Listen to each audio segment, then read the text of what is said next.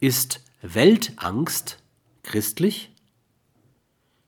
Wer die Welt vernichtet, zum Nichts macht, legt das Fundament für jede Form der Weltangst. Denn das Einzige, wovor wir Menschen fundamentale Angst zu haben scheinen, ist das Nichts, das Enden im Nichts.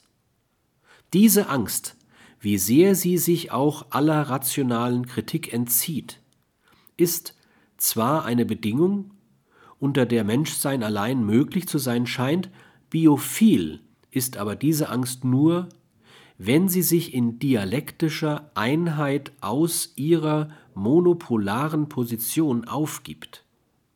Die Zerstörung des Kosmos, seine Wandlung in eine böse, dem Untergang geweihte Welt, ist sicher die wichtigste Quelle christlich vermittelter Weltangst.